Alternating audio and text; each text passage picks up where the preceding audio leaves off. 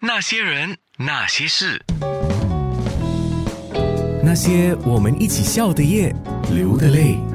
那些人那些事，今天约了 Daniel Food Diary 的万荣。那现在有人说，没有做外卖的餐饮业才是新闻，狗咬人不是新闻，人咬狗是新闻。现在呢，不做外卖的餐饮业就是很罕见的。那你的观察是怎么样的？我觉得现在在餐馆方面，如果还没有做外送，分成两大类。第一是不想不肯，第二是不懂，所以很多是在不懂这一块的。第一，他其实不懂要还那么多的一个 commission，可能要花上百分之三十到四十的 commission。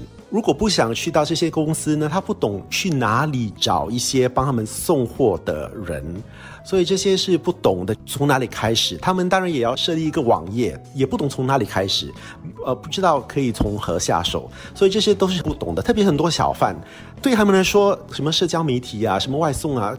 他们只会煮，对经营宣传什么都不懂，所以要真的去学。另外一个是不肯或是不能的，因为有些食物真的是不适合外送的，可能他外送就没有那么好吃了，所以它要在它的 menu 上面要做一些更改，它是可以外送的。可能在转换的方面不够快。讲到这个小贩，后来我看到一些也是在经营这个小贩美食的，也有完全跟小贩美食无关的，就是抱着说我来帮他们的，就在网络上设立了一个叫 Hawkers United 打包二零二零。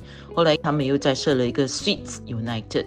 像我们刚才说的，疫情的影响整个改变。那 Daniel Food Diary，你的粉丝们对你有提出什么特别的要求吗？或者希望你帮他们做什么吗？我先说餐馆跟小贩方面的要求，很多人要求免费的宣传，帮他们做少道，就是在社交媒体，我们就称为少道或者宣传。其实我从这个疫情开始，一天可以收到十到三十个这样的一个寻求，所以我一个礼拜可以收到上百。我不知道怎么去帮助每个人，可是我首先要说的其实是每一个餐饮业者，你要先懂得帮助你自己。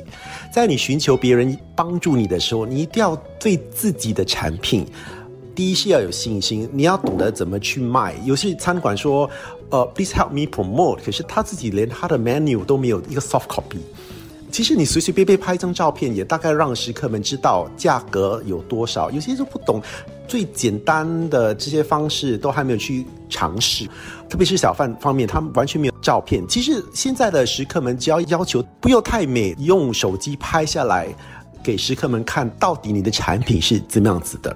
读者们也有个别的要求。其实我要对读者们说，现在的一个趋势，我们不只是看我，要看我们，因为很多读者都有同样的要求。我现在坐在这里，我要什么什么样的食物送到我家的门口，而且我要立刻，或者是我要一个钟头内就要获得这食物。很多都是以我来做自我为中心的。因为现在在周末的时候，其实送食物真的要等蛮久的，特别是有名的一些餐馆。我就要求很多读者要有多一点点的耐心。可能你现在买不到蛋糕，现在买不到珍珠奶茶，我觉得没有关系啦，真的是要忍一下，为我们而忍。